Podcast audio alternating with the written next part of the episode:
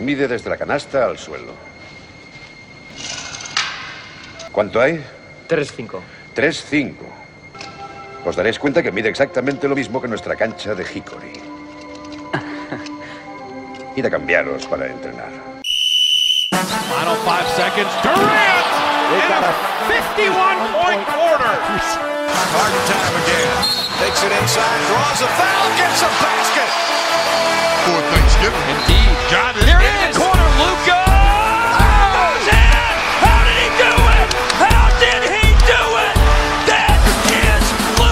Magic! Hola, bienvenidos a Zona 305. Soy David de Foro y como siempre me acompañan Sergio Pérez, Hola a todos. Alberto Rodríguez, ¿Qué pasa, chicos? Jacobo Fernández Pacheco Hola David, hola a todos. y Bien Fajardo. Hola, ¿qué tal? A ver, Sergio, esta semana, ¿qué tal? ¿Bien o has vuelto a tener algún tipo de aventura? Bueno, no, no lo vais a creer, pero vamos.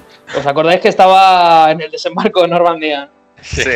Bueno, ha pasado ya un tiempo, me dieron un golpe o algo de eso y me he despertado en una cárcel eh, taiwanesa. Eh, bueno, eh, es una jaula de bambú de uno por uno y, y, bueno, hace calor, pero, pero bueno, aquí estamos, ¿no? Eh, Te dejan grabar al menos, ¿no? Sí, eh, han tenido el detalle, ¿no? Les expliqué un poco de qué iba la historia. Empezaron a gritar que si Andrew Blatch, Andrew Blatch, no sé por qué. Sí, aunque es filipino, pero bueno. Me, me, me congratula ver que tienes conocimientos de taiwanés para, para el futuro.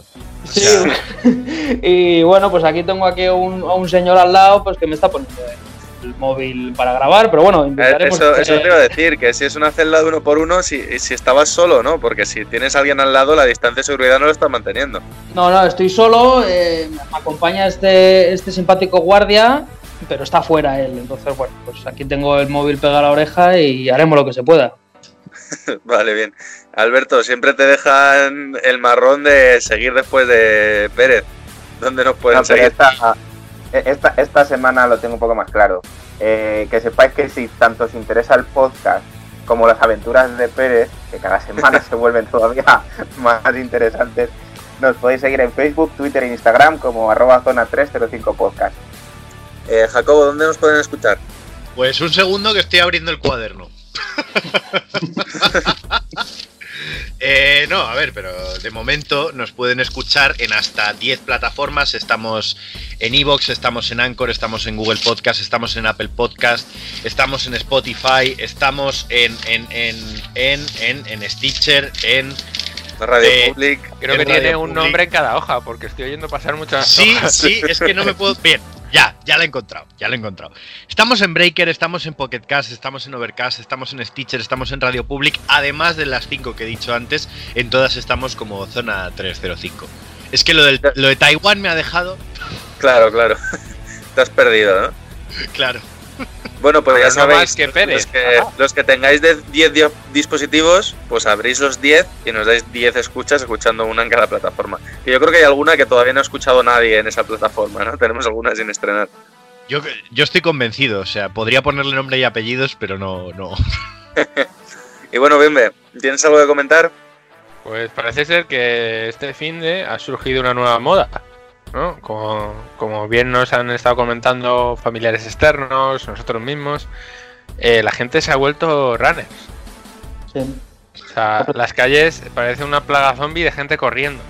Hombre, yo he visto, yo he visto la gente que hay por la calle, más que runners, creo que son trotters, ¿eh? Trotters. que hay mucha gente que no ha corrido en su vida. Hay gente andando rápido. No, no, si esto, Sí, sí, sí, sí. correr. Hay gente haciendo el Rajoy, ¿eh? Que sí, que seguramente hayan tardado más en elegir la ropa que lo que estén corriendo. Bueno, venga, que nos vamos del tema. Hay que hablar de baloncesto. ¡Empezamos!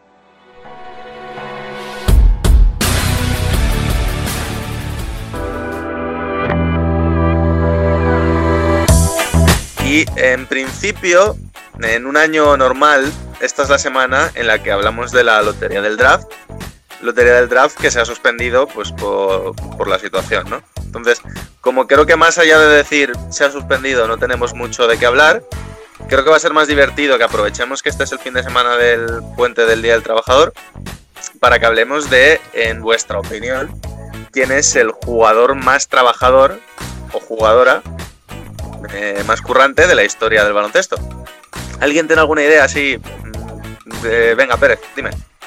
Eh, sin duda alguna, eh, alguien que tuvo que luchar contra viento y marea para llegar a donde llegó, que es Larry Bird. Eh, un currante como no he visto en mi vida.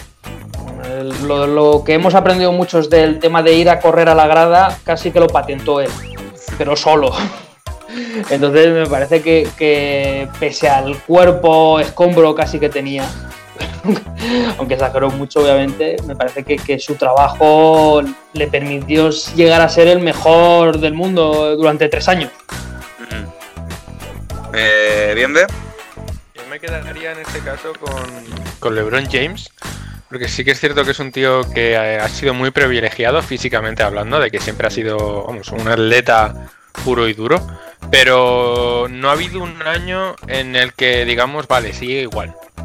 No, cada año ha ido mejorando en liderazgo, en técnica, en, en habilidades. O sea, es un tío que ha ido evolucionando temporada tras temporada para llegar a ser lo que es hoy en día, que es uno de los mejores jugadores de la historia del baloncesto. Posiblemente entre los, bueno, no entre los tres mejores, pero sí que entre los cinco mejores de la historia. Entonces creo que todo eso se debe a su ética de trabajo, que es muy parecida a la de eh, estrellas como Michael Jordan o Kobe Bryant, de trabajo continuo, motivación y que su deseo ante todo era el de ganar.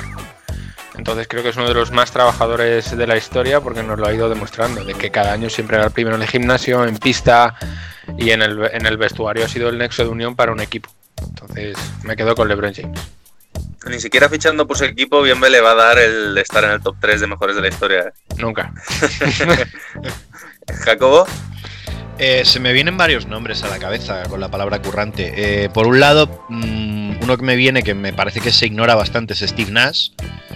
Steve Nash fue un jugador que físicamente siempre trabajó muy, muy duro para estar en el mejor estado de forma posible. Era un atleta de otro tipo, eh, un equilibrio muscular y corporal perfecto. Eh, incluso después de retirarse con todos sus problemas de espalda y con, y con, y con todas las lesiones graves que había tenido, eh, ha seguido trabajando mucho en, su cuerpo y en, su habilidad. Hay que, no hay que olvidar que ahora mismo Steve Nash se dedica a entrenar a futuros jugadores profesionales. Y, y es uno de los ejemplos que se me viene a la cabeza. Otro, por ejemplo, si hablamos de currante, quizá en un estilo más de dejarse la piel, yo pienso en Tony Allen. Un jugador que no solo pasaba horas y horas en el gimnasio, sino que además eh, ponía una intensidad en la pista que era, que era un extra, ¿no? Y luego ya, pues, qué decir de, los más grandes, pues Pérez ha dicho Larry Bird, Kobe, eh, Jordan, al final era gente que, que eh, la palabra que mejor les ha definido siempre y, que, y con la que todo el mundo les ha definido es trabajo. Alberto. Yo no me voy a referir a un jugador a nivel carrera global, eh, porque a mí el que se me ha venido a la mente es alguien que ha tenido que esforzarse por escalar y ponerse en el mapa de la liga.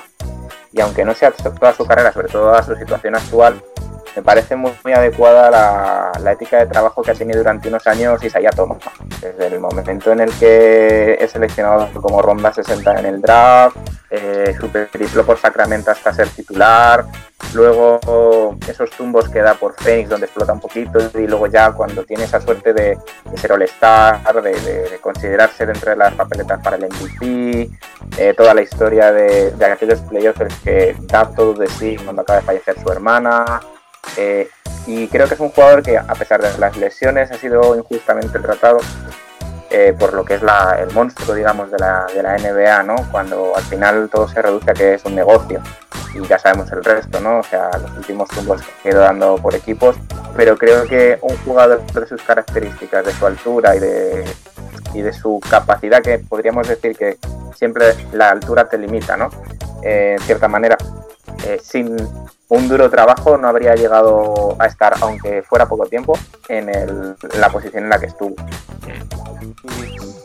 Yo creo que nos estamos olvidando de los dos que por ética de trabajo y por obsesión más se ha hablado de ellos en los últimos 30 años, que son Michael Jordan y Kobe Bryant. Todo el que ha entrenado con ellos ha dicho que era el primero en entrar, el último en salir, que se esforzaba el doble que los demás. Y estoy hablando de los dos, ¿eh? porque prácticamente en ese sentido, por lo que han dicho los que han jugado, incluso los que han podido compartir equipo con los dos, dicen que su ética de trabajo era, era igual. Entonces son los dos que veo más claros. Aunque sí me gustaría mencionar uno que probablemente no sea el primero que nos venga a la cabeza por sus salidas de tiesto fuera de las pistas, pero creo que Dennis Rodman, por su manera de enfocar el baloncesto, por su manera de jugar y por su manera de entrenar, es cierto que, por ejemplo, ahora lo estamos viendo también con el documental de Jordan. Había veces que pues necesitaba desconectar y necesitaba desconectar, pero cuando entrenaba eh, nadie entrenaba tan duro como él. Y el, su trabajo en las pistas de tirarse a todos los balones, coger todos los rebotes, pegarse con todo el mundo, defender desde el base más rápido de metro ochenta hasta el pivot más fuerte de 2 metros 15. Creo que si pensamos en lo que es trabajar en una pista de baloncesto, la manera de jugar de Rodman es lo primero que nos viene a la cabeza. Y yo también quería mencionar a un jugador eh, del que se ha hablado sobre todo estos dos últimos años, más o menos, que es Derrick Rose. Creo que Derrick Rose ha tenido una ética de trabajo muy muy a mencionar porque después de todo lo que ha pasado por las lesiones es un poco un periplo parecido al de Isaiah Thomas, pero para positivo, ¿no? Es decir, él se ha esforzado por volver a, las pistas de la mejor forma que él podía y creo que estamos viendo que lo ha conseguido, sobre todo en sus dos últimos años. Bueno chicos, hecho este breve repaso, si queréis pasamos ya a la primera sección de hoy.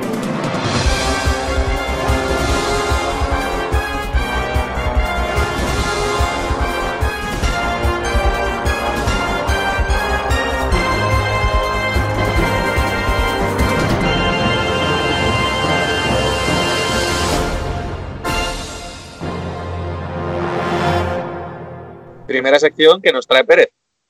Sí, eh, y retomamos uno de los concursos, ¿no? Que, que, hace ya mucho que no concursamos. Y en este caso volvemos a nuestra segunda edición del gran ¿Quién quiere ser millonario sin dinero? ¿No? Porque tú empiezas con cero y acabas con cero, ¿no? Pero ganas en orgullo y conocimiento, ¿no? Que es lo importante.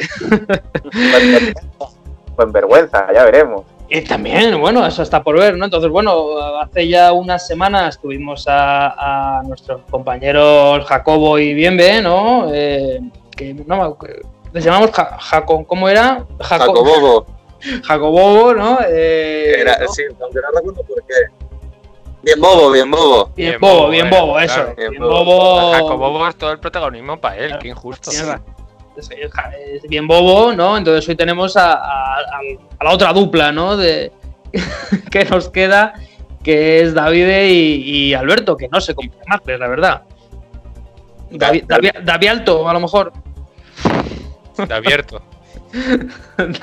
de abierto puede ser también interesante, ¿no? Pero bueno, recordamos un poco eh, normas y demás. Son 15 preguntas eh, en, en, total. Si se llega a la 15, vamos de la 1, 2, 3 ascendiendo. Siempre que acertéis.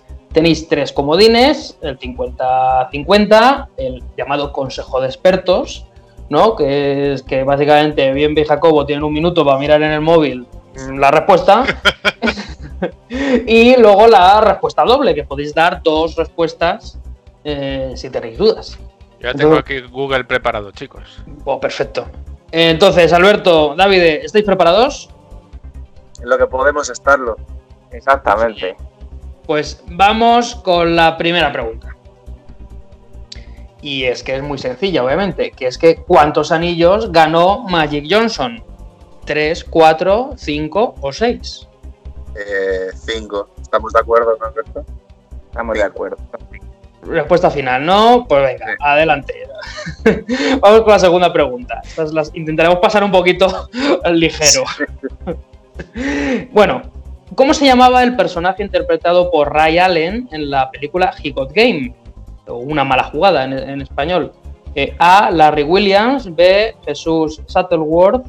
C. Jake Shuttleworth. O D. Warden Wyatt. Estamos de acuerdo. ya ¿no, hace un par de semanas. La B. Jesus. Muy bien, correcto. Jesus, Jesus. Oh my God. Bien, vamos con la tercera. Eh, ¿Cuál es el único número que tiene retirado el Real Madrid? eh, 10, 11, 22 o 99. Ojo, ¿eh? Oh, ¿Ves? Fí- fí- Fíjate que muy madri- como no somos tan madridistas como vosotros, eh, uf, me quiere sonar el 10, pero claro, aquí sí que no estoy del todo seguro. ¿Cuáles has dicho? ¿Puedes repetirlos? Repito, 10, 11, 22 o 99. A ver, yo por lo menos descartaría el 11 y el 22, porque me suena haberse visto alguna vez a algún jugador, ¿no? Ay, es que no puedo ayudarles, me siento mal. Podemos pedirle ayuda a Jacobo que está seguro que la. Sí, pero escucha. Ya gastaron escucha, comodín en el 3, ojo, ¿eh? pero es que es, es más. Ahí, es que es más fácil de lo que. No, pero a ver, vamos a ver. eh, no nos vamos a gastar el comodín de, mm, de buscar información, yo creo, ¿no? Porque yo creo que no tiene sentido. O sea, Hombre, si te la sabes no tiene sentido, pero si no te la sabes... no, me refiero, me refiero, escúchame. El 11 y el 22 a mí me suena de, de verdad que hay jugadores que lo han llevado. No sé si a ti eso te sucede.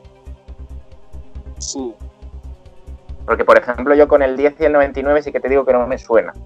Pero con el 11 y el 22 yo creo que sí. Pues. No sé. Vosotros diréis, Entonces, vamos. Yo, yo- yo te pregunto, si prefieres arriesgarte a que soltemos el del 50%, a lo mejor, y a lo mejor se quede uno de esos dos que a mí no me suena, o directamente quieres gastar ya el comodín de la información. Mm, hombre, es que de todos modos vamos a estar gastando eh, uno, ¿no? Que Sí, lo, lo mismo nos da gastar uno que otro si el problema es estar gastando alguno. Bueno, vosotros diréis, oye, yo estamos aquí esperando a vuestra conclusión. Ay, es que me, me siento mal ahora. Amigo, amigo. Bueno, a ver, No ¿cuál sé, crees, cuál le- crees le- tú mejor? Es que no lo sé, decir, sinceramente. Al final yo creo que es mejor, por supuesto, eh, quedarse sin comodines antes que perder con ellos sin usarlos. Eso es, por supuesto. Eso sin duda, claro. Bueno, gastamos un comodín entonces.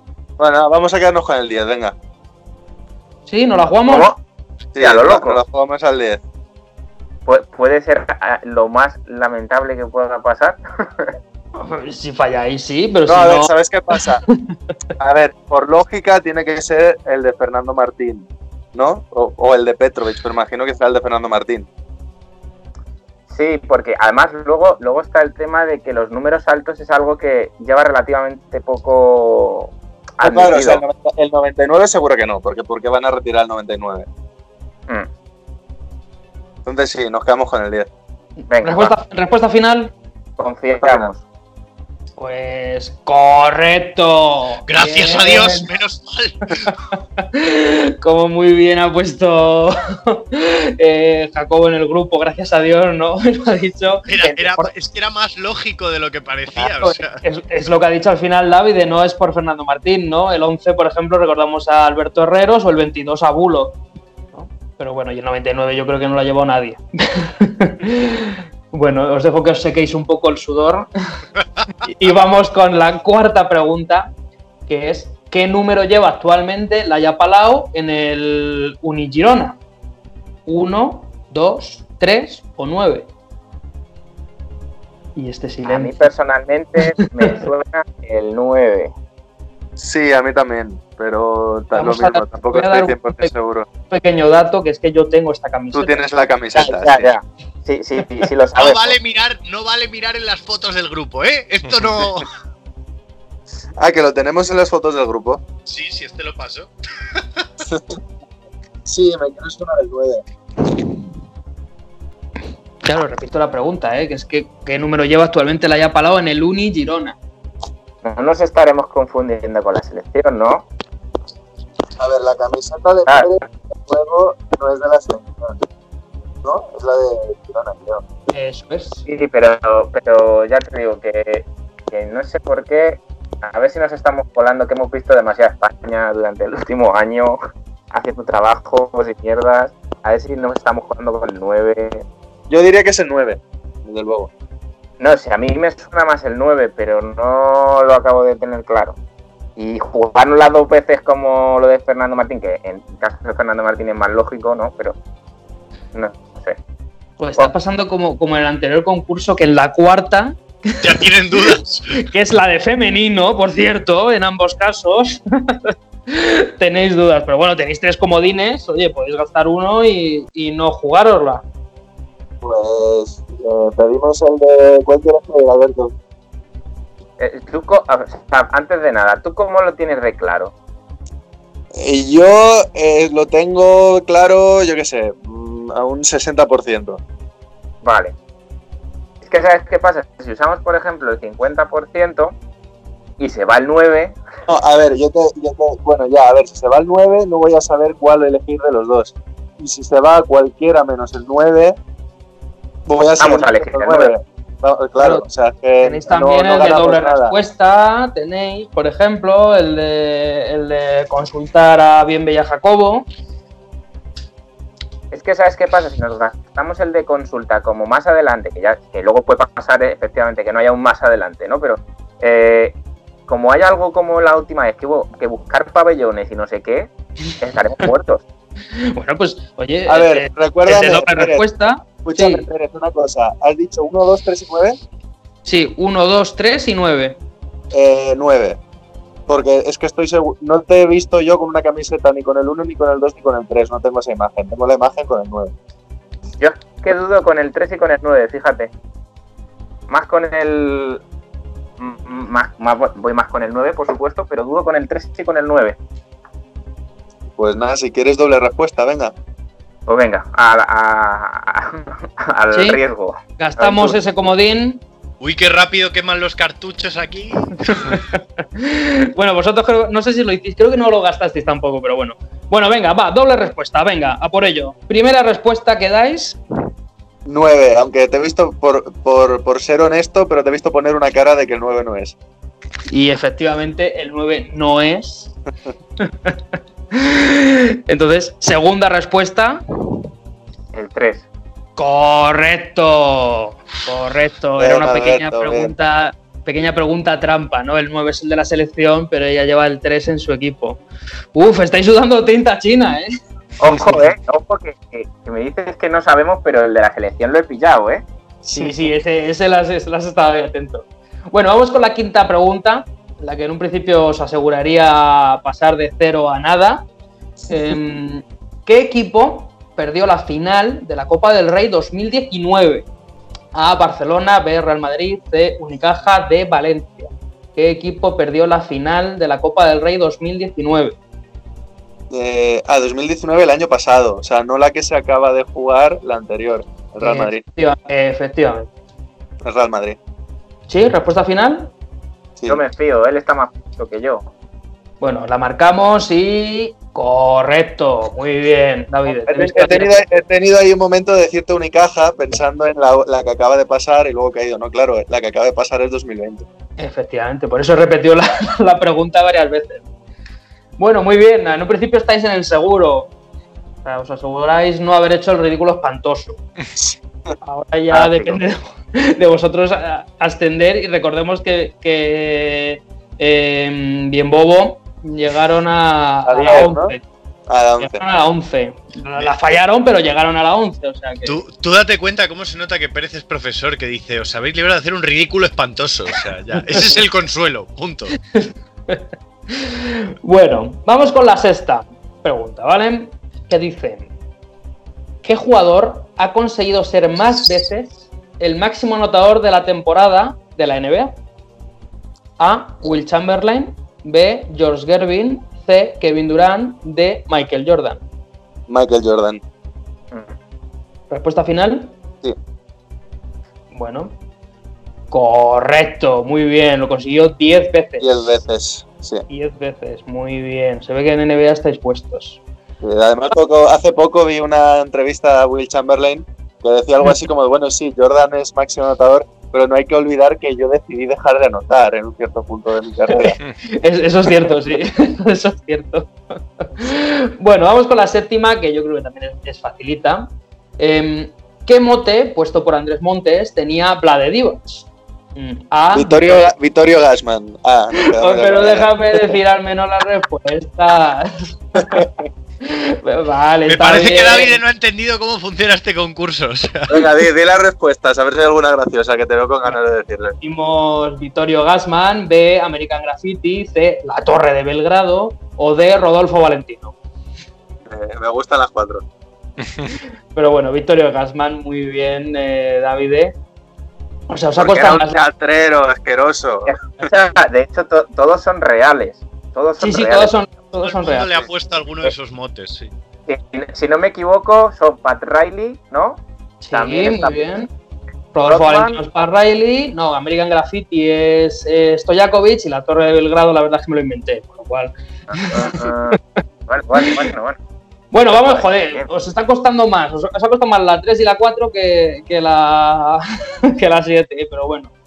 Veo que vais rápido. Bien, vamos con la octava.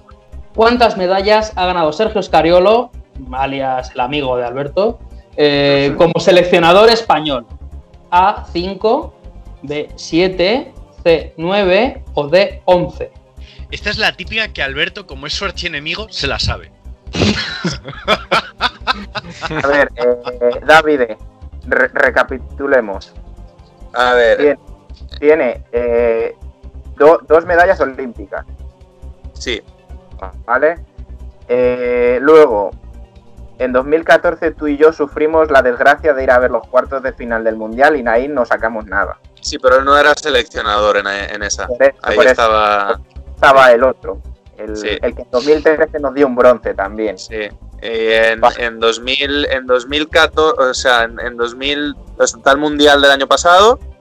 En Ujú. 2010 no nos llevamos nada tampoco. Y en 2011 europeo, que fue el primer oro, si no me acuerdo. Sí, no y en, Oh, perdón, Yo recomi- os recomiendo, que estáis haciendo muy bien las cuentas, que vayáis año por año. sí, a ver, o sea, 2008 no está él. 2009 hay medalla. 2010 no hay medalla. 2011 sí hay medalla. 2012 también. En 2013 medalla también hay. En 2014 no. Do- Escucha, 2013 es cuando Scariolo no está y 2014 tampoco. Que son. 2013 ya no está él. No, el 2013 es el bronce europeo, aquel en el que lo gana Francia, aquel europeo, eh, y luego eh, nosotros nos llevamos el bronce sobre la bocina. Vale. Y pues si dices que no está, me, me fío. Lo- no sé por qué pensaba que él estaba todavía. Vale. Entonces, de 2015 sí que hay medalla, que es la del Super Europeo de Pau. Sí. Y es ahí cuando saltamos a hacerlo cada cuatro años, ¿no? Eh, no, a ver, luego tenemos Río, Sí, 2016 hay medalla. ¿vale? Eh, 2017 yo creo que sí que había europeo. No, yo creo que ahí es cuando empezamos a hacerlo cada cuatro. No, perdón, el mundial se pasa a hacer. No, las dos cosas se pasan a hacer cada cuatro años. Sí, pero todavía no había, o sea, la rotativa de europeo no ha sido ¿Repites hasta- opciones, eh, Pérez, por favor? Sí, repito, eh, tenemos 5, 7, 9, 11. Siete. Respuesta Vale, final. antes- No, espera, vamos a recapitular entonces. Las siete son dos olímpicos, Sí. ¿vale? Tres europeos o cuatro. Porque mundiales No, solo hay espera. Sí, sí, no, espera, dos olímpicos y mundial, uno. Tienes razón, Uno. tienes razón, tienes razón. Y europeos con él, cuatro no, no hay. ¿No? cuatro. No hay ni de coña, con lo cual como mucho pueden ser dos. Así que yo digo que son cinco las medallas que tiene. Bueno, si tenéis dudas, tenéis todavía dos comodines. O sea, son dos, un mundial. No hay Sí. más. Eso Eh, seguro. Y las dos de, de, de Olimpiadas seguras también. Vale. Y luego es imposible de que tenga cuatro europeos, porque el de 2013 no, no es suyo, eh, el de 2011 sí es suyo, el de 2017 en principio sí es suyo, y en el caso de que haya 2007-2019, que no es el caso, porque en 2019 hemos tenido mundial. Entonces yo diría que son cinco. Pues cinco, venga. Respuesta final. Yo creo que Respuesta final. ¿Sí, Alberto? ¿Damos el ok? yo sí, yo sí. Pues lo siento mucho, pero la respuesta era 7. ¿Puedo leerlas? Apetece hacer de. No, es que la de, la de 2013 sí que es de Scariolo, ¿no? No. No. No, 2009, 2009 europeo, 2011 europeo, Juegos Olímpicos 2012, europeo 2015, Juegos Olímpicos 2016, europeo 2017, mundial 2019. con lo cual sería cuatro europeos. claro. Lo que yo no entiendo es cómo no habéis quemado comodines. Entonces, bueno, pues habéis acertado 7. Nos quedamos sin, sin conocer el resto de preguntas, pero el juego es así. O sea que en una mini competición, digamos, de parejas, habéis salda- salido escaldados. Sí, sí. Esca- escariolados. Total, o sea, es esto, que. esto- esto me pasa por dejarle la decisión final al que odia a Scariolo. Claro. eh, si es que os habéis hecho muchos líos, habéis empezado muy bien y luego ya, en vez de seguir contando. Pero bueno, pues oye, hasta aquí mi sección. Ya traeremos más concursos en semanas próximas y le daremos una oportunidad a, Albe- eh, a David y Alberto para, para remontar ¿no? y resarcirse.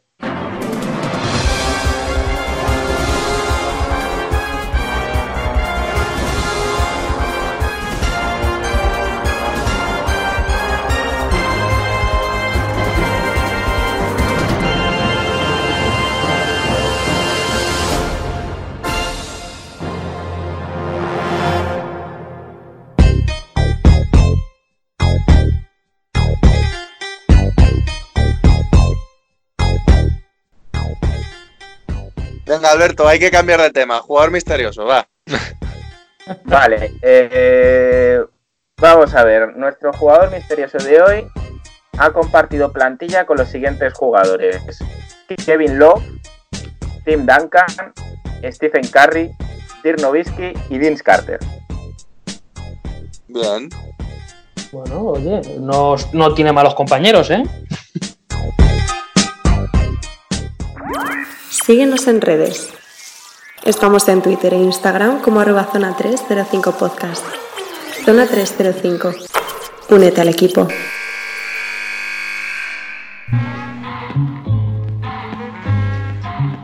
Vale, bien, bien. De juego sigue la cosa, ¿no?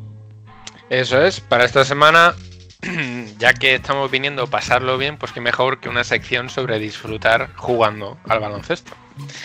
Entonces he querido traer eh, pues al rey, por así decirlo, ¿vale? Y a todos los pequeños olvidados que hemos ido viendo por el camino hasta descubrir el NBA 2K, básicamente.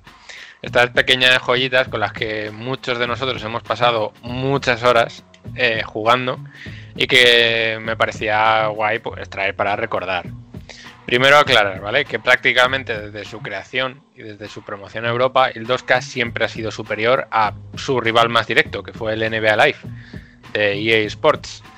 En Europa, ¿qué pasaba? Que Electronic Arts tenía más notoriedad y no fue hasta el 2008 más o menos cuando el 2K empezó a generar mucho más interés entre la comunidad gamer.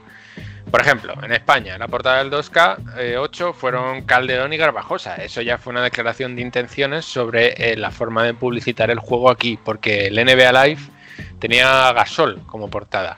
Entonces fue una genial estrategia de marketing para posicionarse aquí. Y yo fui uno de los que cayó y compró el 2K8 solo por el mero hecho de tener a Calderón y a Garbajosa en el juego, que en el, en el NBA Live no estaban los dos, solo estaba Calderón. Carvajosa era el sophomore y aún no le habían puesto la plantilla de, del NBA Live. Entonces, desde el 2K8 prácticamente todo el mundo se empezó a pasar a, a esta franquicia, o al menos todos los que yo conocía y con los que jugaba, eh, empezaba a notar que el 2K mm, era mucho más, impo más importante porque la jugabilidad era mucho mejor, los, los jugadores estaban muy bien retratados, los movimientos eran más fluidos y ya estaba empezando a ser considerado como el mejor juego de baloncesto de la historia en aquel momento. Y no tenía pinta de que eso fuera a cambiar. Y luego vemos lo que va avanzando los próximos años y es que se come literalmente al NBA Live. Y yo no entiendo aún cómo Electronic Arts sigue haciendo versiones, porque eh, siguen Bueno, no sacando olvidemos al respecto que en 2011 directamente es cuando Neva Live deja de publicarse porque el 2K logró, sí, porque el 2K se hizo con los derechos de Michael Jordan y en ese momento Neva Live dijo, "Mm, ya, o sea, no nos va a comprar ni, ni mi prima. Dijo tiempo muerto, chicos. Sí, sí. Y luego volvió a sacar en 2017, si no me equivoco, eh, con Lillard y, y Harden al frente de la franquicia, pero vamos, que no, no tiene pinta de que esto vaya a cambiar. Porque básicamente 2K sigue siendo el rey y lo va a seguir siendo, porque es el juego en el que más ímpetu se pone para que sea lo más realista posible. No está considerado solo uno de los mejores de baloncesto, sino uno de los mejores simuladores de deporte de la historia y lo va a seguir siendo, básicamente. Es el rey y va a seguir siendo el rey. Eh, vamos a hablar un poquito del NBA Live, ¿vale? Y es que era un juego que honestamente no estaba mal, ¿vale? No estaba nada mal. Eh, ¿Cuál era el problema? Que pasaban los años y se acababa limitando a actualizar plantillas. No mejoraba gráficos ni jugabilidad, ¿vale? La mejor versión que yo recuerdo fue la de 2006, ¿vale? Una, Yo te diría, yo te diría bien la siguiente. 2007 yo creo que es cuando alcanzó su pico y de ahí no, porque en- aunque en 2006 sí que es cierto que introdujo las habilidades especiales que luego en 2K se harían tan populares, en el 2007 permitía que ciertos jugadores que tenían muchas habilidades pudiesen adaptarlas en función del momento de partido. Vale, lo compro. Vale, para mí fue el, 2000, el 2006 precisamente por eso, porque lo introdujo. Luego en el, en el 7 lo mejoró, sí, pero en el 2006 yo me vicié como un cabrón al juego. Porque estas series de habilidades eran súper divertidas. Por ejemplo, con Nash podías hacer pases lujosos, con Kid igual. Luego con Shaq tenías el, el simbolito del puño con el que hacías mates súper dominantes, con, con Howard también lo tenía, si no recuerdo mal. El Eurostep con Ginobili, que fue donde dije, al fin lo han introducido en un videojuego. Y, y me encantó. La verdad es que esa versión fue la que más me gustó, pero para mí fue hasta ahí. Vale, luego ya la notoriedad y la calidad bajó bastante. Eh, cuando se trasladó a las consolas de nueva generación, el 2K iba como 7 pasos por delante. Y básicamente acabó como el primo segundo, por así decirlo, que caía mal a toda la generación de gamers de baloncesto. Y han seguido sacando versiones, lo que comentábamos antes, hasta que, bueno, que ahora mismo está muy por detrás del líder. Y diría que es segundón porque no hay otro juego de baloncesto. Si no sería, vamos, el décimo, por lo menos. ¿Cuánto odio? No, no es odio, es que, o sea, siendo Electronic Arts, yo no seguiría sacando el juego, porque no tiene sentido. Esfuérzate en el FIFA, que el FIFA, por ejemplo, es, es la leche. Y creo que Jacobo nos quería decir algo. Sí, bueno, yo es que creo que la gran ventaja, independientemente de que en un momento dado lograsen hacerse con los derechos de Jordan, que no es moco de pavo, es que creo que mm, 2K, 2K Sports fue muy inteligente en el sentido de que desde que el juego estaba en plataforma de PS2, siempre intentaron eh, actualizarse con aquello de las capturas de movimiento. Que cada, mm, cada jugador, dependiendo de su posición, tuviese una serie de movimientos y luego, dependiendo del jugador concreto, también tuviese unos movimientos concretos. Y, y ahí yo creo que, ese, que esa fue el, el plus de realismo que hizo que al final fuese más popular, el hecho de que te lo creías. Porque Sí. al final, en, en- en el NBA Live, mm, tirabas con Rudy Gay y tirabas con Nate Robinson, y es que tiraban exactamente igual, te daba lo mismo. Eh, o podían hacer exactamente lo mismo, entonces te, te daba igual. Sin embargo, el 2K consiguió esa diferencia de empezar porque los jugadores altos tiran de una manera, los bajitos de otra. Y luego ya mm, Kobe Bryant tiene la mecánica de Kobe Bryant y LeBron la de LeBron. eso. Cuando empecé a ver el, el editor de jugadores y vi que a mi propio jugador creado le podía poner la mecánica que yo quisiera, dije, madre mía, o sea, esto es, es un cambio brutal en las franquicias de, de videojuegos de deporte en general. Porque me encantó. El, poner incluso en un equipo a un jugador al que yo veía que la mecánica no era la, la suya propia, le ponía la que yo creía que era propia. Entonces, bueno, vamos a seguir ahora con, con el segundo videojuego, bueno, el tercero ya, que quería traer, que es un poco menos conocido, ¿vale? Pero para mí es uno de los mejores que he probado. Y es el NBA Street Volumen 2. Para empezar, contaba con una de las mejores bandas sonoras que yo he escuchado en un videojuego de, de deportes. El tema que hemos puesto al principio de la sección, es más, es de este juego, de 2003. Y aunque contase con elementos muy exagerados de la técnica y el juego en general, que en eso se basa también las versiones Street, era súper divertido. Podías jugar tanto con los jugadores actuales, con los, con los históricos y los creados especialmente para el juego, que eran así muy de Street, con el pelo afro, ropa ancha, y era bastante chulo. Y una era todo, todo era posible básicamente en este juego, en el que se jugaban partidos de 3 contra 3.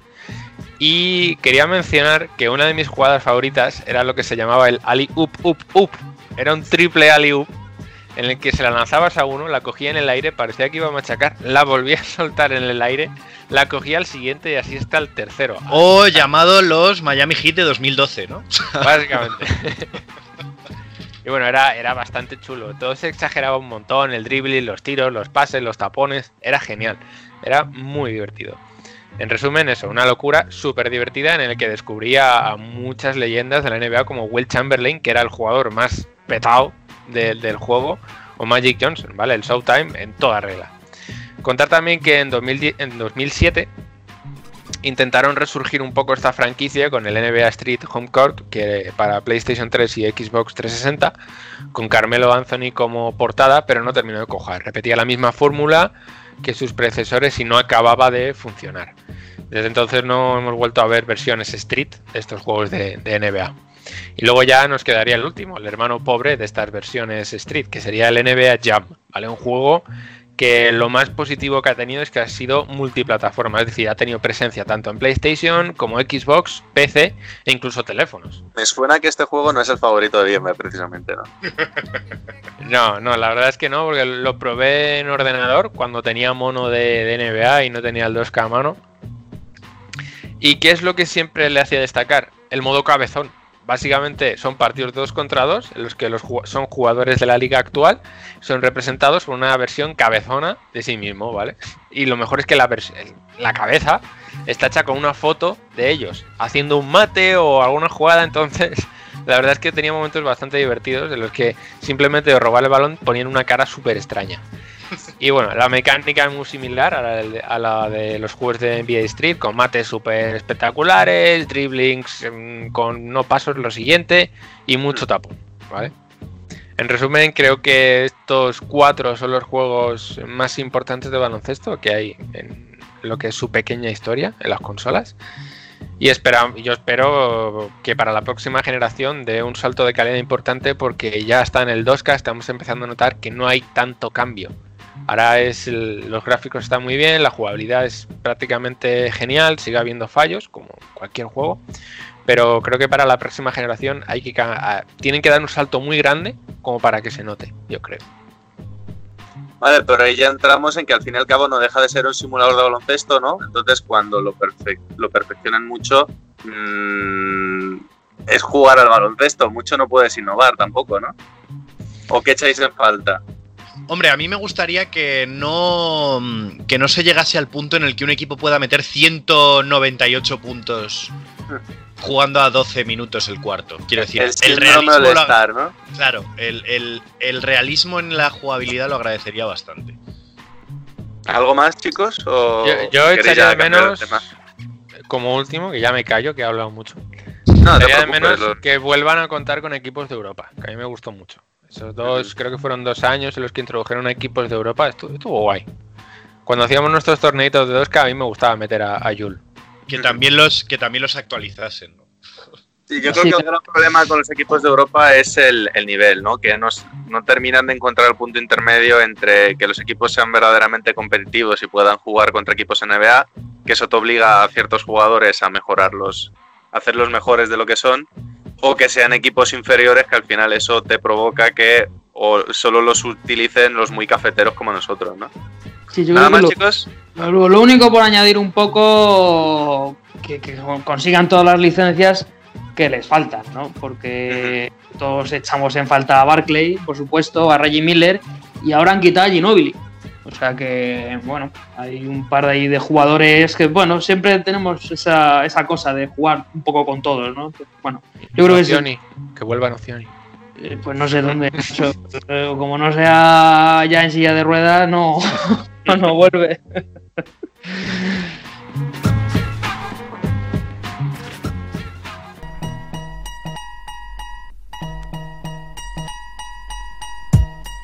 Alberto, segunda pista. Bueno, eh, como he dicho pocos jugadores, ¿vale? Pues vamos a decir otro más. Eh, nuestro jugador mi- misterioso, al igual que Mike Conley, ha tenido una carrera bastante aceptable. Llegando en una temporada a promediar 23,5 puntos. Concretamente, después de tener una grave lesión. Sin embargo, no ha sido el Star nunca. Vale. Creo que me estoy acercando. Puede que lo tenga. ¿Puedes repetir los jugadores con los que ha estado? Sí, eh, Kevin Love, Tim Duncan, Stephen Curry, Dirk Nowitzki y Vince Carter. Que puede que lo sepa ya, ¿eh? Cuidado. Hay- hay sospechas.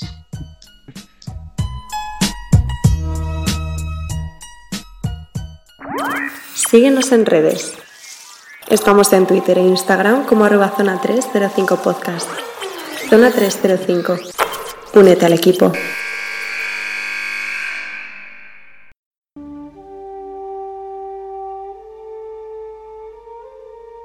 Y nos vamos pues con el que queda. ¿Quién queda, Jacobo? Eh, pues yo, quedo yo. Cuéntanos. Bueno, yo. eh, vosotros sabéis que soy muy fan de Star Wars, ¿correcto? Algo me han dicho.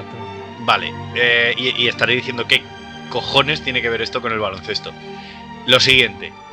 La fuerza es muy intensa en la familia.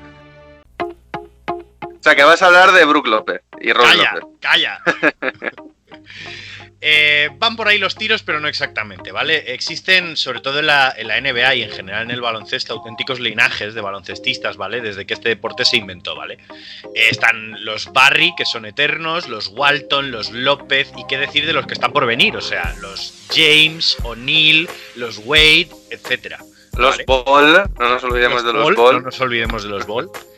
Pero, sin embargo, en mi corazón siempre he sentido que había un gran vacío a la hora de hablar de una parte que no es que sea importante en ciertas familias del baloncesto, es que además puede ser fundamental, que es la parte que le corresponde a ellas.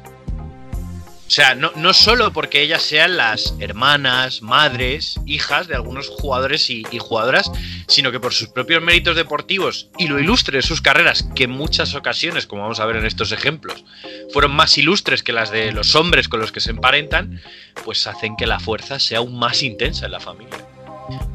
Eh, hablamos, por ejemplo, de Capi Pondexter, que por si no lo sabéis es la hermana de Quincy. Eh, Quincy, que ¿dónde está ahora mismo Quincy Pérez? Yo creo que eh, creo que le vi el otro día con una botella de vino eh, durmiendo en una acera, creo, ¿eh? Pero vamos. Sí, pues su hermana es una de las jugadoras más laureadas de la historia de la WNBA y de Europa. Eh, ahora mismo tiene 37 años, se retiró la temporada pasada, ha sido seleccionada siete veces All-Star, tiene dos anillos con las Phoenix Mercury y en 2007 fue galardonada con el, con el MVP de las finales de la WNBA. Está considerada además una de las 12 mejores jugadoras de la historia. Este, esto se lo reconocieron en 2011, ¿vale? Y se retiró con las Chicago Sky en 2019 con unos números de, ojo, 16,4 puntos por partido, 3,8 asistencias y un robo en temporada regular y 18,8 puntos, 4,2 asistencias y 1,2 robos en playoff. Una jugadora espectacular, espectacular y además que le daba mucho, ¿cómo decirlo? Mucha alegría a los partidos en su momento. Eh, a mí siempre me, me gustó muchísimo verla jugar. Una pena que se haya retirado teniendo en cuenta que era las hay que juegan hasta los 40 y, ¿no? Y ahora que hemos hablado de una hermana, vamos a hablar también de una madre, porque no solo de hermanas y del baloncesto. Si yo os hablo de Pamela Magui, ¿en quién pensáis? Hombre, está claro, ¿no? Ya va. Es que esta señora no solo es la madre de todo un campeón de la NBA, Javel, y de una prometedora jugadora que ya está en cuarto año, Imani, Magui, sino que además es una de las atletas estadounidenses más reconocidas de su generación. ¿Vale? Su carrera universitaria en la, uni- en la Universidad del Sur de California fue impecable. Jugó los cuatro años, entre 1980 y 1984, y promedió 17,4 puntos, 9,9 rebotes y 1,4 asistencias. Recordemos que jugaba de ala pivot y de pivot, ¿vale? Siendo campeona universitaria en el 83 y el 84 con otra de las jugadoras de las que vamos a hablar en esta sección. Eh, además, su número está retirado de la universidad, el 30. Fue además campeona olímpica en el 84, panamericana en el 83 y plata en el Mundial del 83. Pero como por entonces esto del mundo del profesionalismo para las mujeres estaba un poco complicado, ¿vale? Magui no llegaría a debutar en la WNBA hasta 1997. Tenía 34 años. Y fue drafteada en el número 2 del draft.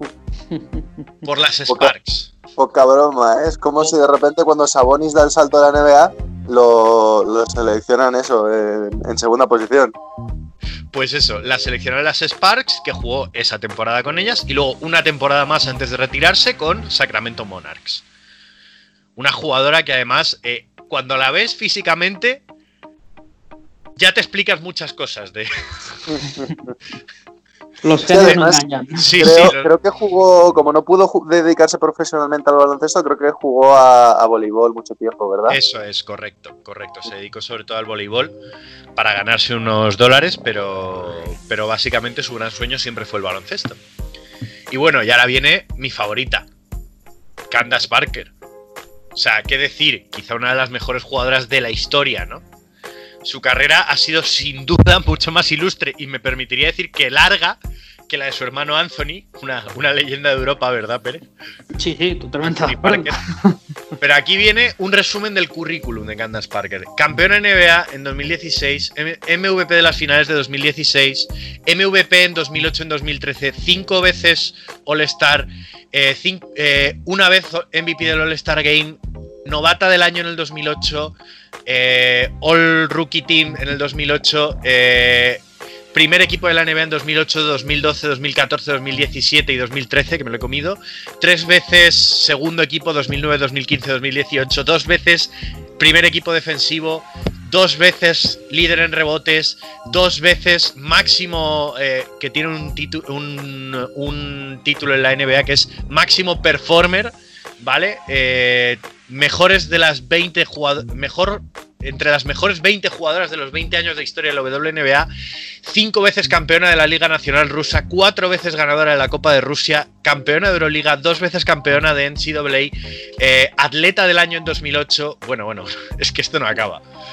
Naismith, atleta del año en y 2008. muchas, y muchas otras cosas, ¿no? Y Yo muchas otras muchas otras Sí, cosas. sí, pero, pero Anthony Parker tiene dos Euroligas, ¿eh? Sus promedios en la Universidad de Tennessee fueron de 19,4 puntos, de 8,8 rebotes, 2,6 asistencias, 1,9 robos y 2,4 tapones. Y es que en la NBA sus promedios hasta ahora son de 17 puntos, 8,5 rebotes, 3,9 asistencias y 1,6 tapones en temporada regular, pero es que sube en playoff, como las grandes, 18,5, 9,1, una jugadora increíble, increíble. Eh, por no mencionar, una de las pocas jugadoras que ha logrado eh, hacer un mate en un partido en- de la WNBA. Eh, recomendada para todos los niños y niñas que quieran aprender cositas, ¿vale? Y pasando de de nuevo una hermana, pasamos a una hija, de la que también he hablado bien, aunque no recordaba, aunque no sabía muy bien pronunciar su nombre, que es Tamika Catchings. Que hostia más gratuita. A Cachin. Tamika. Catchings, Tamika Catchings es hija del ex NBA Harvey Catchings, que jugó 11 años en la NBA. Eh, esta grandísima jugadora disputó 14 temporadas con las Indiana Fever, todas. Eh, también jugó en el Spartak de Moscú, en el Lotos Gdynia y en el Galatasaray turco, ¿vale? Eh, Tamika Catchings fue campeona de la NCAA en 1998, MVP de la temporada de la WNBA en 2011, mejor defensora de la liga en cinco ocasiones, rookie del año, siete veces All-Star, seis veces en el mejor equipo de la WNBA, tres veces en el segundo mejor equipo, mm, top 15 de la historia de la WNBA y el mejor equipo de la década de la WNBA. También jugó en Tennessee, un poquito antes que Candace Parker, pero promedió 16,6 puntos por partido, 7,9 rebotes. Hablamos de una escolta de unos 74, 7,9 rebotes, una escolta, eh, Y 2,7 además, como, como escolta de 1.74, ganar el premio mejor defensora cinco veces es una barbaridad. Es una barbaridad absoluta como jugadora. Eh, promedios de la WNBA, pues 16,8 puntos, 8,8 rebotes, 3,3 asistencias, 2,2 robos, 0,9 tapones. Me sigue flipando el tema de los rebotes, ¿eh? 8,8 rebotes siendo escolta. Eso quiere decir que esta mujer estaba en todos lados en el campo. O sea, Totalmente. una jugadora espectacular que por desgracia también ya está retirada. Bueno, una penita. Pero es lo que hay, hay que pasar el testigo de vez en cuando, ¿no? ya nos tocará con Taurasi también llorar estas cosas. Y aquí viene el plato fuerte, una de la que hemos hablado nosotros mucho, que es Cheryl Miller, la hermanísima de Reggie Miller. Quizá la única cuya carrera como jugadora fue eclipsada por la de su hermano, pero muy ligeramente. Eh, para los que no lo sepan, Cheryl Miller, de la que se habla tanto, jamás llegó a jugar como profesional. De hecho, está considerada, o se considera que es y ha sido, la jugadora más, una de las jugadoras más legendarias de la historia del baloncesto. De hecho, si me lo permites, Jacobo, el, el- retomando un poco el tema de la semana pasada de los documentales de Bienve, no sé si habéis visto uno sobre la rivalidad entre los Knicks y los Pacers, donde entrevistan Sí. a Reggie Miller. Y precisamente Reggie Miller comenta que para él era muy duro porque todo el mundo se metía con él porque él era como entre comillas el malo de la familia.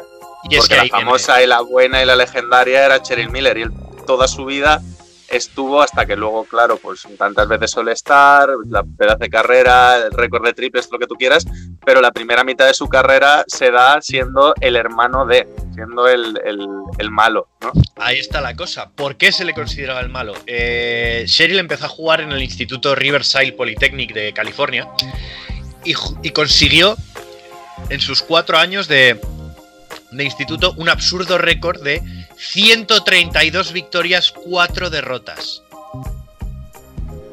Casi nada. Os habéis quedado bien, ¿no? Todo, Sí, todo, todo en orden, ¿no? Promediando No está trein- 32 puntos y 15 rebotes por partido.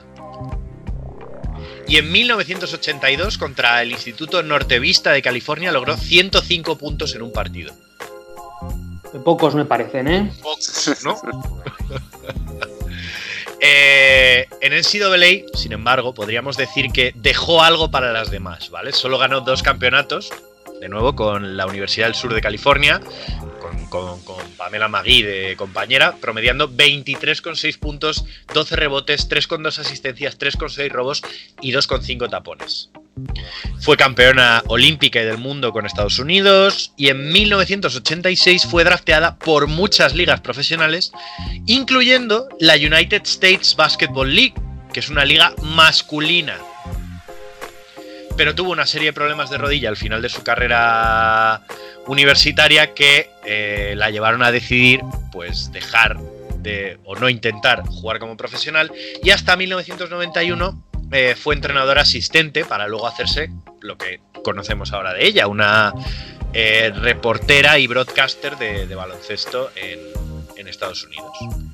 Estas son aquí cinco grandísimas jugadoras que están relacionadas con jugadores NBA, pero en cierto sentido podríamos decir que eclipsaron a sus parientes masculinos. Sí, bueno, en el caso de Cheryl Miller además es eso, que Reggie es una leyenda de la NBA, pero el halo de leyenda que tiene en torno a ella, sobre todo para los que seguimos un poquito más este deporte, al final ahí, ahí puede estar, porque las historias estas de el que hubiera pasado, sí, también tienen, tienen mucho tirón, ¿no? Entre los aficionados. También bueno recordar que la época, que las épocas de Cheryl Miller y, y Pamela Magui, la WNBA como tal no existía. Entonces, hasta que se formó la liga y empezaron a llegar jugadoras y se empezó a profesionalizar a mayor nivel el baloncesto femenino, estas mujeres eran absolutamente buenísimas, mm, casi tanto como cualquier hombre, pero eh, no, no tuvieron la oportunidad de, de ganarse la vida con, con esto. Claro. ¿Algo comentar, chicos? Alberto, que está muy callado hace un rato. Estás quemado como yo todavía por la derrota. Yo solo digo, ¿eh? ¿Quién lograse un 132-4 en cuatro años, eh? Bueno, yo creo que.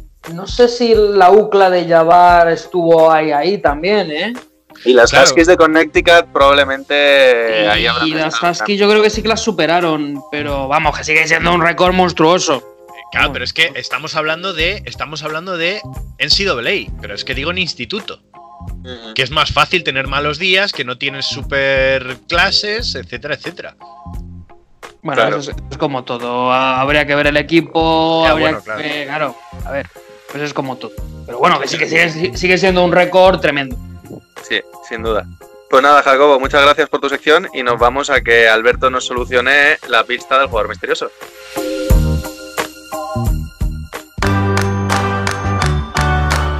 Dinos, Alberto. Bueno, pues la tercera pista, y luego si necesitáis alguna más, la tengo por ahí apuntada, ¿vale?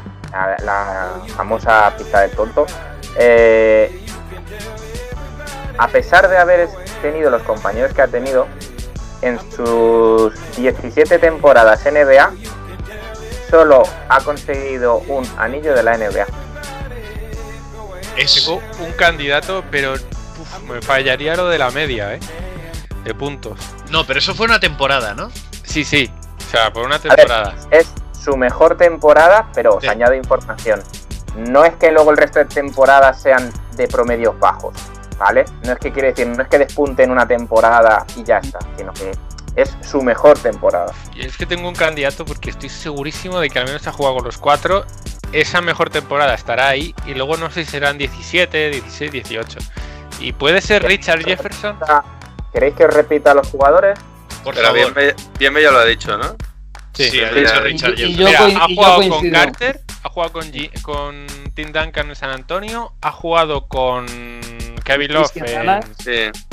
en Cleveland, pero no sé si va a ser él, ¿eh? Yo creo que puede estar un poco rebuscada, porque si no son Mira, 25, a lo mejor Ha son jugado, 22. ha jugado con Stephen Curry. Sí, también Sí, estuvo en, sí, en en Warriors. Golden State también. Sí, Pues- yo era el, el nombre que tenía también. Yo pienso que Richard ¿Todos tenéis ese nombre entonces? Sí, es que además es un jugador que a mí siempre me ha gustado mucho y iba a decir Richard es Jefferson. que es muy probable que no sea. También. La media de puntos me suena baja, de todas, alta, perdón, para lo que ha Bueno, sido es que en New, carrera. en New Jersey tuvo años buenísimos. ¿eh? ¿Ves? Pero yo creo Ya, que pero de- de- 22, 23 de puntos. más de, de casi 25 puntos Es que está- estando con Carter y con Kidd es complicado. Ya, pero es que hubo una época en la que no coincidió con Yo, Carter. yo tengo, yo tengo una opción. No, no, es que no sé si jugado con todos ellos. Bueno, vamos a quedarnos con este y si no, a ver si, si se nos La ocurre algo más. tonto, si no. ¿Es, Richard, es Richard Jefferson? Es Richard Jefferson. Hombre, desde la segunda lo sabía, Le ¿eh? llamaba, le llamaba Andrés Montes Boogeyman a este. La, la pista, la pista del tonto iba un poco por, por es muy amigo de Channing Fry en tiempos recientes, ¿vale? Y siempre ha sido conocido en la NBA como RJ. Curioso cuando acaba de entrar otro jugador que su nombre empieza por ahí, ¿vale? Eh, efectivamente, esa temporada de 23,5 puntos la tiene en los antiguos New Jersey Nets. Eh, y bueno, por supuesto, eh, con Kevin Love coincide en, en Cleveland Cavaliers. Yo creo que si hubiese puesto LeBron James, pues habría sido todavía más obvio, ¿no? Pero quería que Kevin Love jugara un poquito al, despiste con los Minnesota Timberwolves y efectivamente, después de coincidir con LeBron y Kevin Love, Tim Duncan, Stephen Curry, Dirk Nowitzki y Vince Carter, en el caso de Vince Carter es obvio que no, porque Vince Carter no tiene un anillo, eh, solo un anillo en 17 temporadas NBA. Sí, bueno, y se pueden añadir muchos jugadores. Como bien ha dicho bien B, Jason Kidd, Kyrie Irving, vamos. Se- vamos, y- tremendo. Síguenos en redes. Estamos en Twitter e Instagram como arroba zona 305 podcast. Zona 305. Únete al equipo.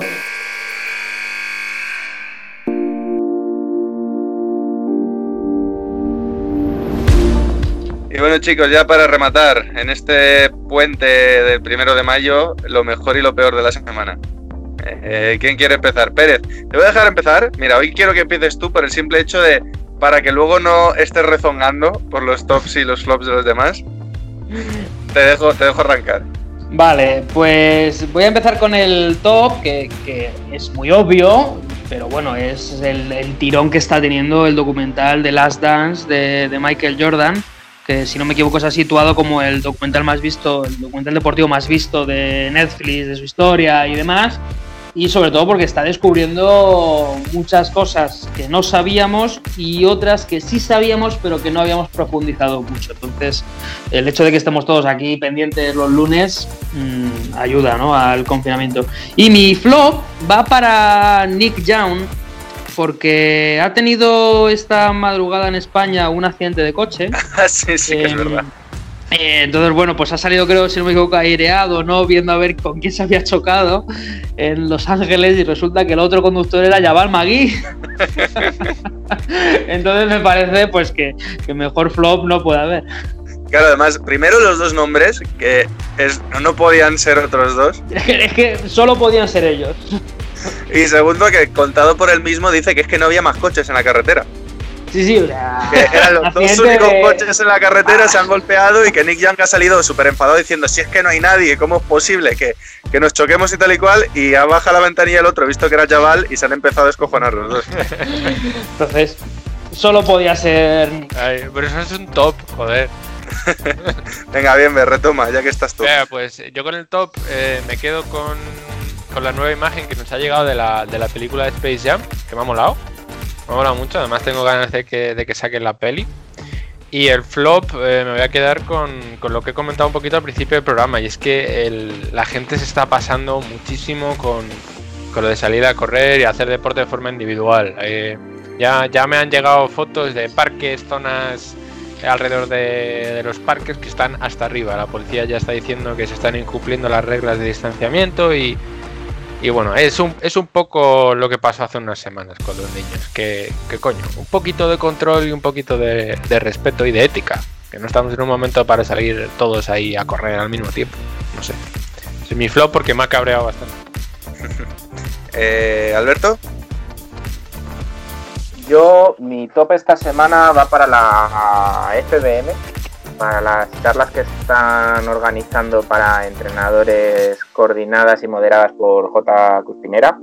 La verdad que ha tenido una aceptación muy alta eh, y bueno, qué decir de, de los dos planteles que llevan hasta ahora. Eh, personalmente me ha gustado más porque me toca más de cerca los, los segundos que ha habido. Entonces, top para ellos y flop también para ellos porque creo que creo que precisamente con una dinámica en la que consigues atraer a tanta gente, sabes que está funcionando bien, eh, tienes gente que te puede dar muchas enseñanzas a nivel de, de, de entrenador, ¿no? Que es en este caso, en este programa, lo que tenemos muchos.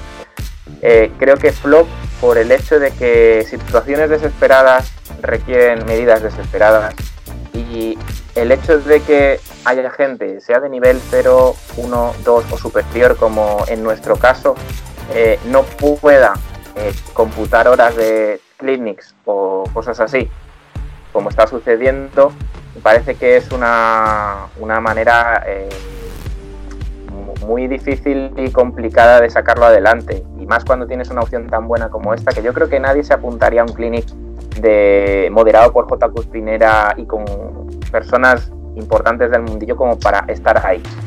Todo aquel que se apunta lo hace con la intención de, de adquirir conocimiento. Entonces, por ejemplo, yo desde aquí lanzo la posibilidad de que a lo mejor, en vez de contar esas horas, que un clinic de, dos horas, porque en vez de quitarte dos horas te puedes quitar una hora, no lo sé. Parecería eh, que, que tiene que haber alguna herramienta para que esos cursos que se van haciendo online, que se mandan trabajos, que se mandan a hacer memorias, que se mandan a hacer determinadas cosas, ¿por qué solo se frena el instruirte en, en clinic? Cuando seguramente si estamos haciendo el curso es porque es algo que nos mola, no porque queremos quitarnos horas. Pero yo creo que como nosotros en nuestro caso y muchas otras personas, a pesar de estar en confinamiento, queremos acabar esos cursos. Jacobo. Pues yo, mi top, que me acabo de comprar unos pantalones de los Sixers de la 97-98, pero ahora mismo. Vete, vete acá. No, y mi top es los Miami Heat porque no, aunque no lo estoy haciendo completo, me he conseguido hacer una una especie de tablita de mantenimiento de preparación física que tienen los Miami Heat. Eh, muy, muy completita que, claro, si intentase hacerla entera estaría hablando desde un hospital y no desde mi casa. Pero que al parecer está dando resultados. Me noto más esbelto, me noto más activo, en mejor forma. No que al acabar, al tener que forzar el, cierre de la temporada, pero sí que me, me noto en forma. Y, joder, me sabe bien estar aprovechándolo, más o menos. Y como flop, eh, pues un poquito todo este tema de, de Space Jam, porque yo voy al contrario que bien ve, no me ha molado el logo. O sea, me parece que es de. O sea, me ha parecido lo más básico de este mundo, ¿eh? O sea, el título, luego tal. Bueno, bueno. No lo veo. Es que no lo veo. Y además Es que, es que Jacobo quería un logo que simbolizase el significado de la vida y relaciones humanas para Space Jam, ¿sabes? No, pero no sé, me esperaba algo mejor que un nuevo comienzo, ¿sabes? No sé, es... Llámame loco. Una- nueva esperanza, a lo mejor. No, es que es quizá, quizá uno de los uno de los subtítulos. El, despertar más de los usados. Sí, algo así, ¿no? Eh, el, el resurgir de los Monsters, algo así. Los últimos Monsters. bueno, pues a ver, yo de top voy a retomar un poco el de Pérez, voy a afinar un poco más el tiro, me voy a quedar con el tercer capítulo del documental de Jordan, que se ha estrenado esta semana.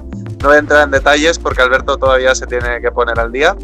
Sencillamente voy a decir que es el capítulo que se centra un poquito más en Dennis Rodman y todos sabemos lo interesante que puede ser eh, que nos cuenten la historia de Dennis Rodman. Y mi flop lo voy a dividir en dos. Por una parte, eh, me quedo con nuestra paupérrima participación en el Quién quiere ser millonario, que ya estoy deseando que la arreglemos en otro programa. Y eh, siempre quedándome en el documental de Michael Jordan, mi segundo flop va, para- va para Isaiah Thomas, porque es una rata traicionera, mentirosa. Vamos a ver, vamos a ver. Bueno, sabemos lo antipático que ha sido siempre, lo mal que ha tratado a su amigo Magic Johnson y además en el documental se ven más cositas de que no es precisamente una persona que te pueda caer bien. Pero no dice tacos, tío. A cada cual lo que. Claro, no dice tacos y se ríe mucho, lo cual quiere decir Claro, que va en persona. traje. Que es, que es aún peor, claro. Y- Es que lo hicieron los No vamos a Eh, decir mucho, que, que como habíamos quedado que era la sección de Jacobo, lo de la música, ¿qué nombre le habíamos dado? eh, ah, DJJ. Pues, ¿Qué nos trae hoy DJJ para DJ. despedirnos? Pues os traigo a una señorita muy interesante que se llama Marian Hill. Un poquito a, a la estela de lo que está haciendo gente como Billie Eilish. Esta chica combina un poquito RB, eh, jazz y la última en música, podríamos decir, electrónica. Esta canción se llama Got It. Lo tienes. Pues con el último temazo de DJJ nos despedimos. Hasta la semana que viene. Adiós. Hasta luego.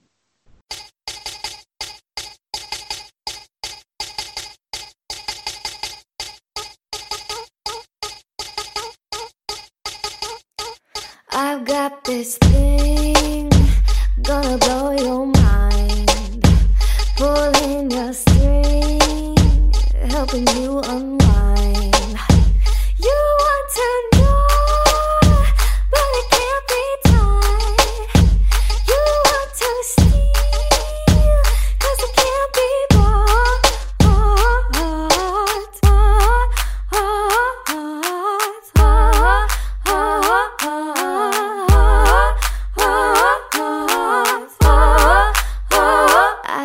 This thing